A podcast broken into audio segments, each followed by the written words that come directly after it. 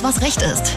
Der Rechtspodcast ohne Krawatte, Zwirbelbart und Anwaltsblabla. Aber dafür mit alltäglichen Rechtstipps, konkreten Antworten und jeder Menge Spartricks. Präsentiert von Ganze Rechtsanwälte. Herzlich willkommen zu Alles, was Recht ist, eurem Lieblingsrechtspodcast. Ich bin Martin Wiesel, bei mir wie immer die wunderbare Sina Marie Spreen. Hallo Sina. Hallo. Und ebenfalls dabei Dr. Tim Horacek. Hallo Tim. Guten Tag. Ein 13-Jähriger und ein 14-Jähriger äh, stehen im Verdacht, eine 15-Jährige ermordet zu haben. Mhm. Kürzlich. Dadurch äh, wurde eine Deba Debatte über die Senkung der Strafmündigkeit in ganz Deutschland neu entfacht. Der 13-Jährige kann für die Tat aktuell nicht strafrechtlich verfolgt werden, da er noch nicht strafmündig ist. Der Ältere äh, kam in Untersuchungshaft, soweit ja. der stand. Und ähm, Tim, das möchten wir, das möchten wir zum Anlass nehmen, ja. um mal um über das Thema Jugendstrafrecht und Strafmündigkeit mit dir zu sprechen. Sehr gerne. Und äh, diese ganzen Begrifflichkeiten mal zu klären ja. ähm, und zu schauen, ähm, ab welchem Alter man in welches Gefängnis kommt oder auch in keins. Das ist gut, ja. Dann lass uns direkt mit der ersten Frage starten. Äh, Tim, ab wann ist man denn strafmündig in Deutschland? Genau, also vielleicht erstmal ganz kurz äh, zur Begrifflichkeitserklärung vorab. Strafmündigkeit, das ist ja irgendwie so ein Begriff, der vielleicht dem einen oder anderen da draußen noch nicht ganz so viel sagt, das ist im Endeffekt nichts anderes als die Fähigkeit einzusehen, dass man missgebaut hat. Mhm. Und da hat der Gesetzgeber eine etwas, ähm, eine sehr starre und eine fließende Regelung äh, eingeführt ähm, in die deutsche Gesetzgebung. Das, das bedeutet, dass du unter 14 Jahre, und das ist nämlich genau das Problem oder der Aufhänger für diese Debatte, unter 14 Jahre unwiderleglich vermutbar, unwiderlegbar vermutlich nicht strafmündig bist. Das bedeutet, unter 14 Jahre kannst du durch die deutschen Strafverfolgungsbehörden nicht verfolgt werden, weil gesagt wird, derjenige, der noch nicht so alt ist, der kann auf gar keinen Fall einsehen, dass er hier ähm, eine Straftat begangen hat, dass er sich hier nicht den Gesetzen entsprechend verhalten hat. Und dann gibt es noch die zweite, etwas ich sag mal, aufgeweichtere Regelung, das ist das 18. Lebensjahr. Allerdings, ähm, also da wird grundsätzlich gesagt, mit 18, mit, ein, mit dem Eintritt zur Volljährigkeit bist du vollumfänglich strafmündig. Es gibt allerdings auch noch äh, die Möglichkeit, als Heranwachsender bis zum 21. Lebensjahr so in so einem Schwebezustand der Strafmündigkeit der Vollumfänglichen zu bleiben und äh, obwohl man eigentlich schon volljährig ist, trotzdem noch nach Jugendstrafrecht verurteilt zu werden.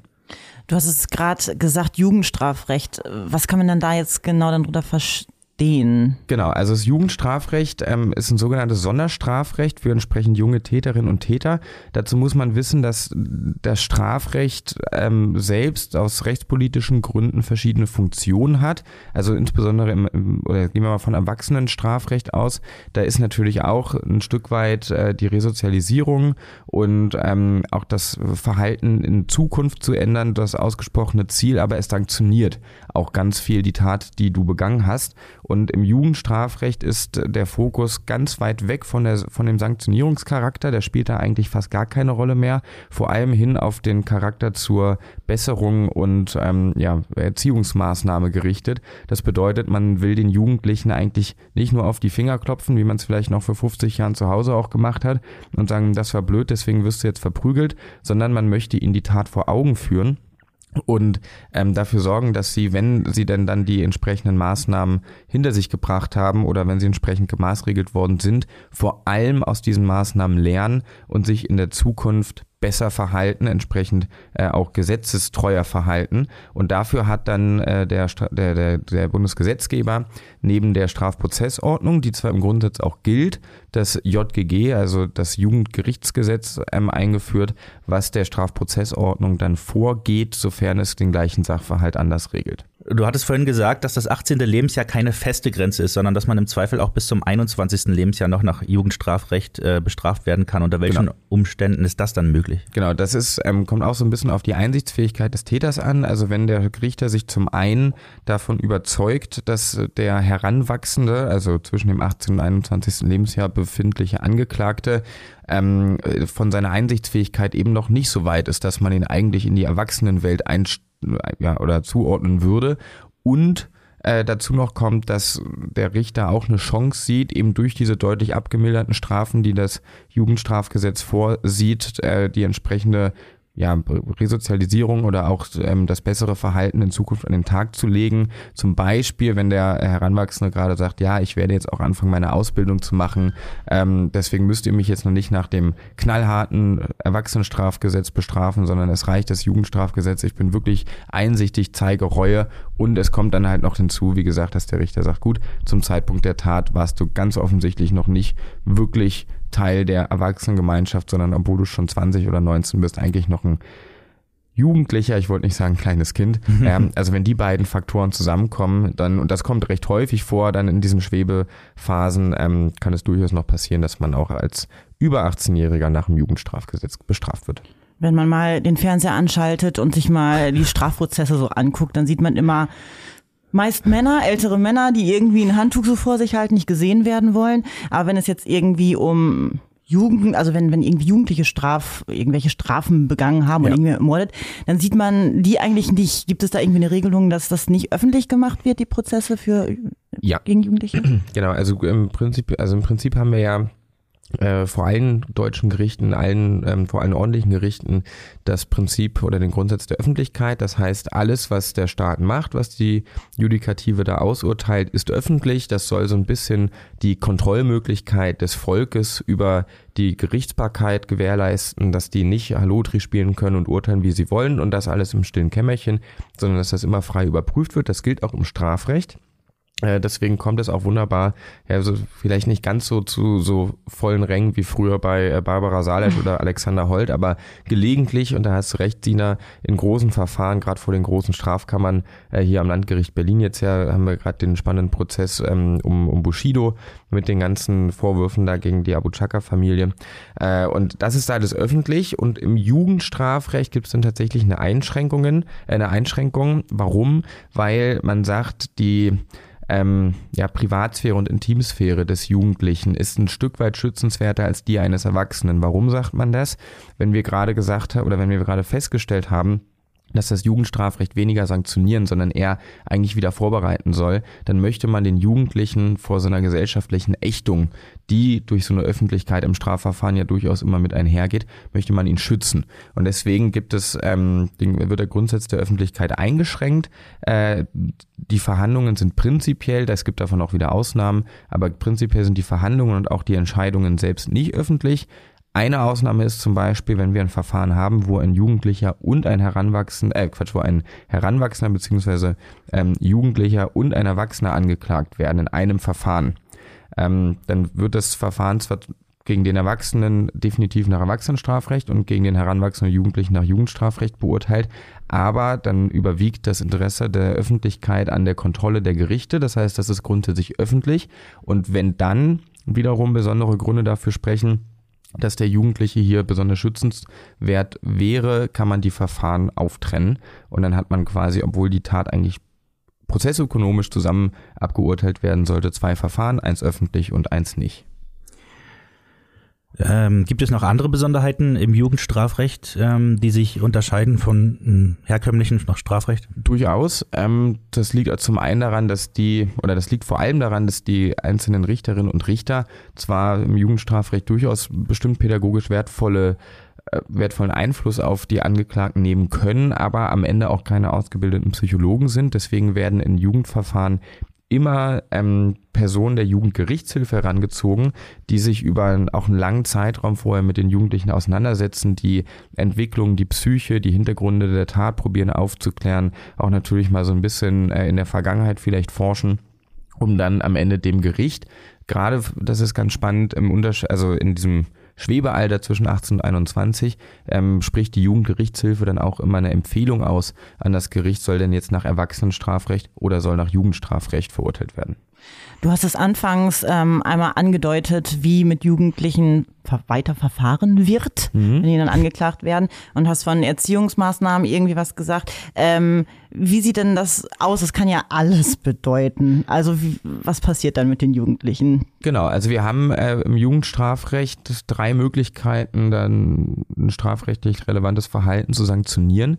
Das sind äh, die Erziehungsmaßregeln, dann das Wunder, ich finde es wirklich toll, dann die Zuchtmittel. Ja. Also ein, äh, ein Überbleibsel aus äh, früherer Zeit und äh, letzten Endes auch die Jugendstrafe. Und die Erziehungsmaßregeln ähm, sind die, ich habe es jetzt statistisch nicht belegt, aber gefühlt das, was am meisten angewandt wird. Das sind nämlich genau diese erzieherischen Maßnahmen, die dann im Jugendgerichtsgesetz äh, vorgesehen sind, damit auf eine Straftat eines Jugendlichen oder Herangewachsenen entsprechend reagiert wird. Und das ist dann wirklich was, also da wirst du verurteilt, ähm, weil du dich, weiß ich nicht, aggressiv verhalten hast, vielleicht wen geschlagen hast, musst aber kein Geld zahlen, musst nicht in den Knast, wie das im Erwachsenenstrafrecht ist, sondern äh, musst zu sozialen Trainingskursen, musst in gemeinnützige Arbeit, äh, musst eine gemeinnützige Arbeit verrichten, ähm, darfst, du kriegst im Zweifel einen Sozialarbeiter zugewiesen, der dich auch betreuen darf und dich auch so ein bisschen anweisen darf für die Zeit oder ähm, auch der Täter-Opfer-Ausgleich den wir aus dem Erwachsenenstrafrecht kennen, äh, das wäre auch alles, was unter äh, die Erziehungsmaßregelungen fällt, ähm, die dann im engeren Sinne zwar nicht als strafgerichtliche Verurteilung äh, gelten, aber trotzdem, das ist vielleicht für den einen oder anderen nicht ganz uninteressant, in das Erziehungsregister eingetragen werden. Das bedeutet, wenn man dann später irgendwann nochmal straffällig werden sollte, kommt durchaus auch vor äh, oder kommt durchaus auch raus in diesem Folgeverfahren, ah Mensch, da muss es doch schon mal 30 Stunden ähm, im Altenheim äh, arbeiten als gemeinnützige Arbeit. Äh, du bist ja dann ich, vorbestraft wäre jetzt der falsche Terminus, aber ich glaube der verständlichste an der Stelle. Ähm, du bist ja schon mal straffällig geworden. Und was sind denn diese altertümlich klingenden Zuchtmittel? Das hört ja. sich so furchtbar an. Das, das Zuchtmittel ist tatsächlich, ähm, also wenn man an Zuchtmittel denkt, dann hat man wahrscheinlich den äh, nach Hause kommenden Vater im Schlips, oh äh, aber mittlerweile ohne Gürtel um den Bauch zumindest, aber dafür in der Hand vor Augen, der dann sagt, so jetzt ergreife ich mal hier ein paar ordentliche Zuchtmittel. So schlimm ist es überhaupt nicht, auch wenn es sich so, so drastisch anhört. Ähm, Zuchtmittel ist so ein, so ein Zwischending und äh, ich glaube, die werden auch häufig überschätzt äh, und unterschätzt. Also das klassischste Zuchtmittel ist die Verwarnung. Da heißt es tatsächlich, du gehst aus dem Gerichtssaal raus ähm, und das hört sich in der Theorie immer so lasch an, weil du gehst aus dem Gerichtssaal raus und deine Strafe ist, dass der Richter dich böse angeguckt hat und gesagt, du, du, du mach das nicht normal.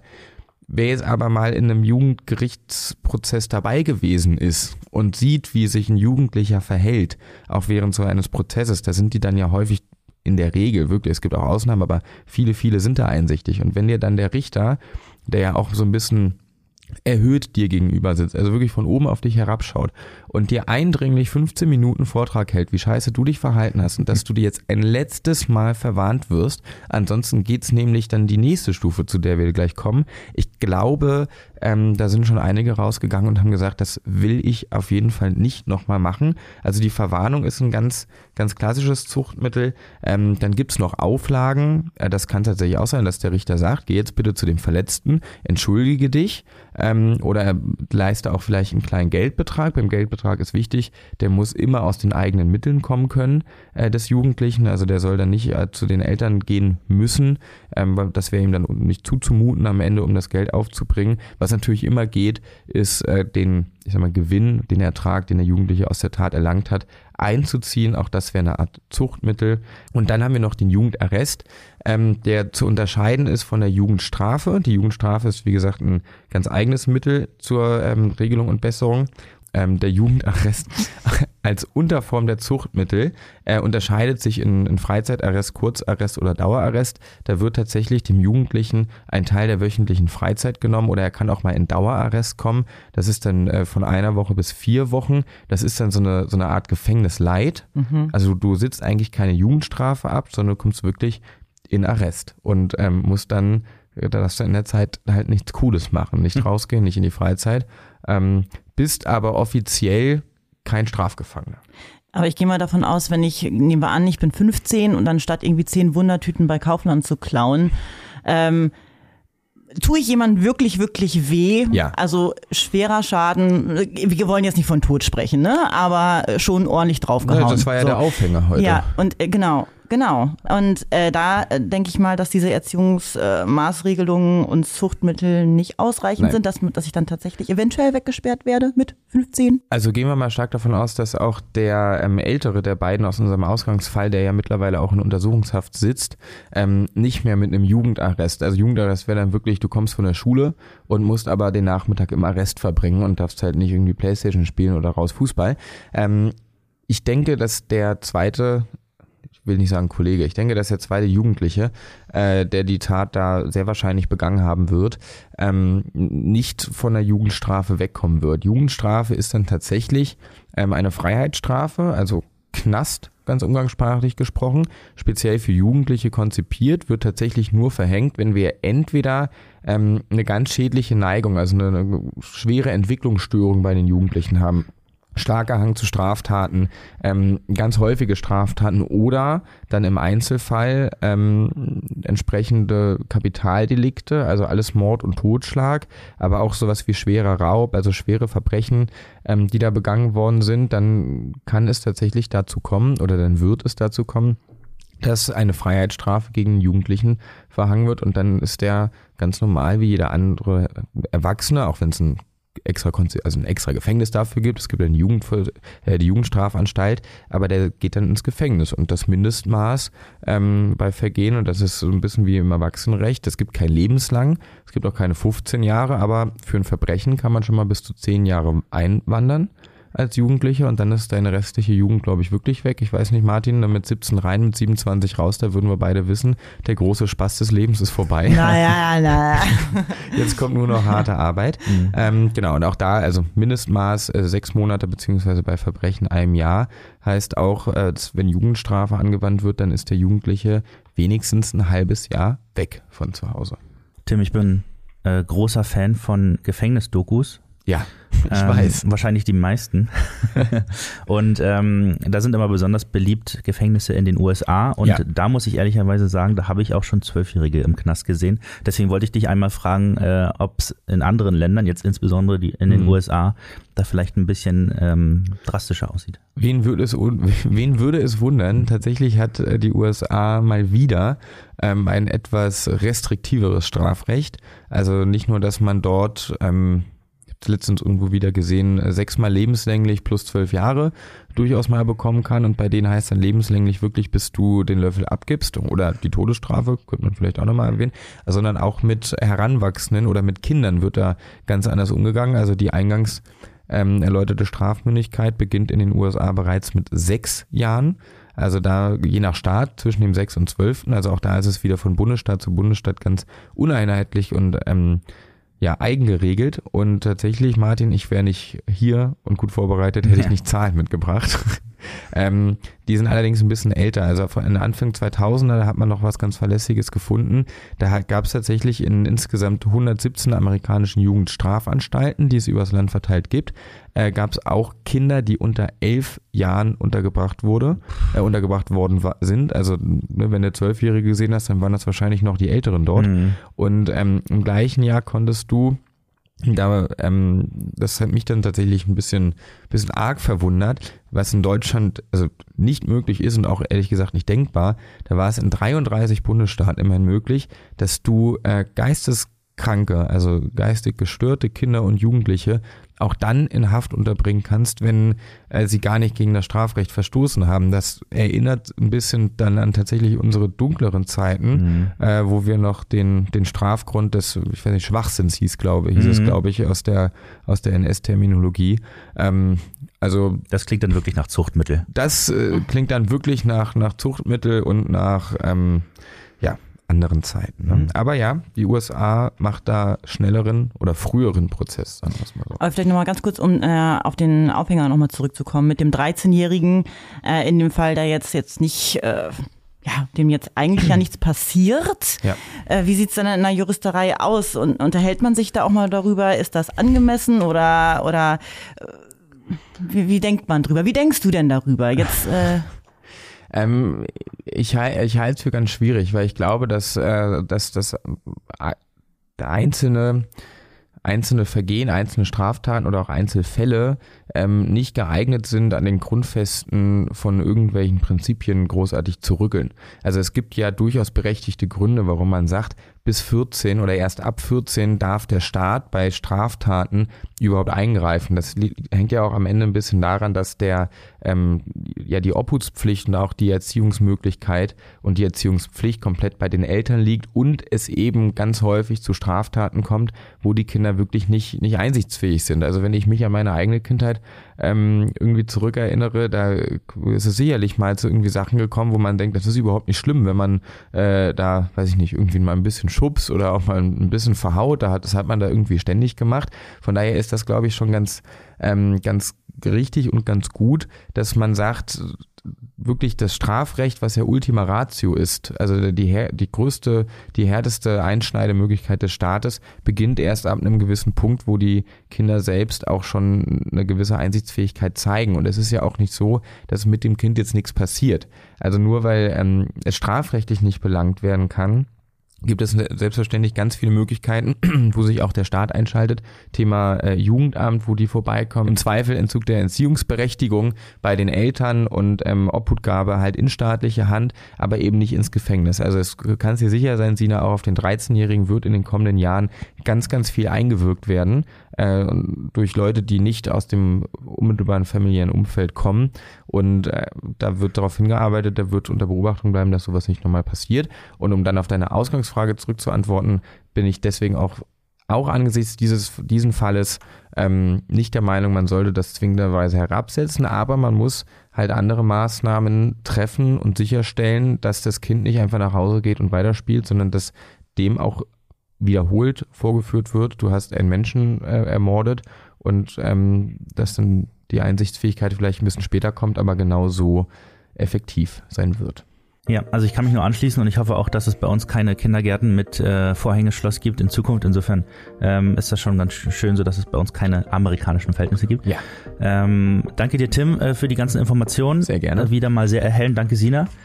Und ähm, wir hören uns nächste Woche wieder, ihr Lieben. Äh, abonniert gerne unseren Podcast oder geht mal auf www.gansel-rechtsanwälte.de vorbei. Ähm, und äh, am Sonntag kommt unser Newsletter wieder raus. Also jetzt noch schnell abonnieren und dann, uh. äh, dann könnt ihr euch was Schönes reinlesen. Macht's gut. Tschüss. Ciao. Alles, was Recht ist. Der Rechtspodcast von Ganze Rechtsanwälte.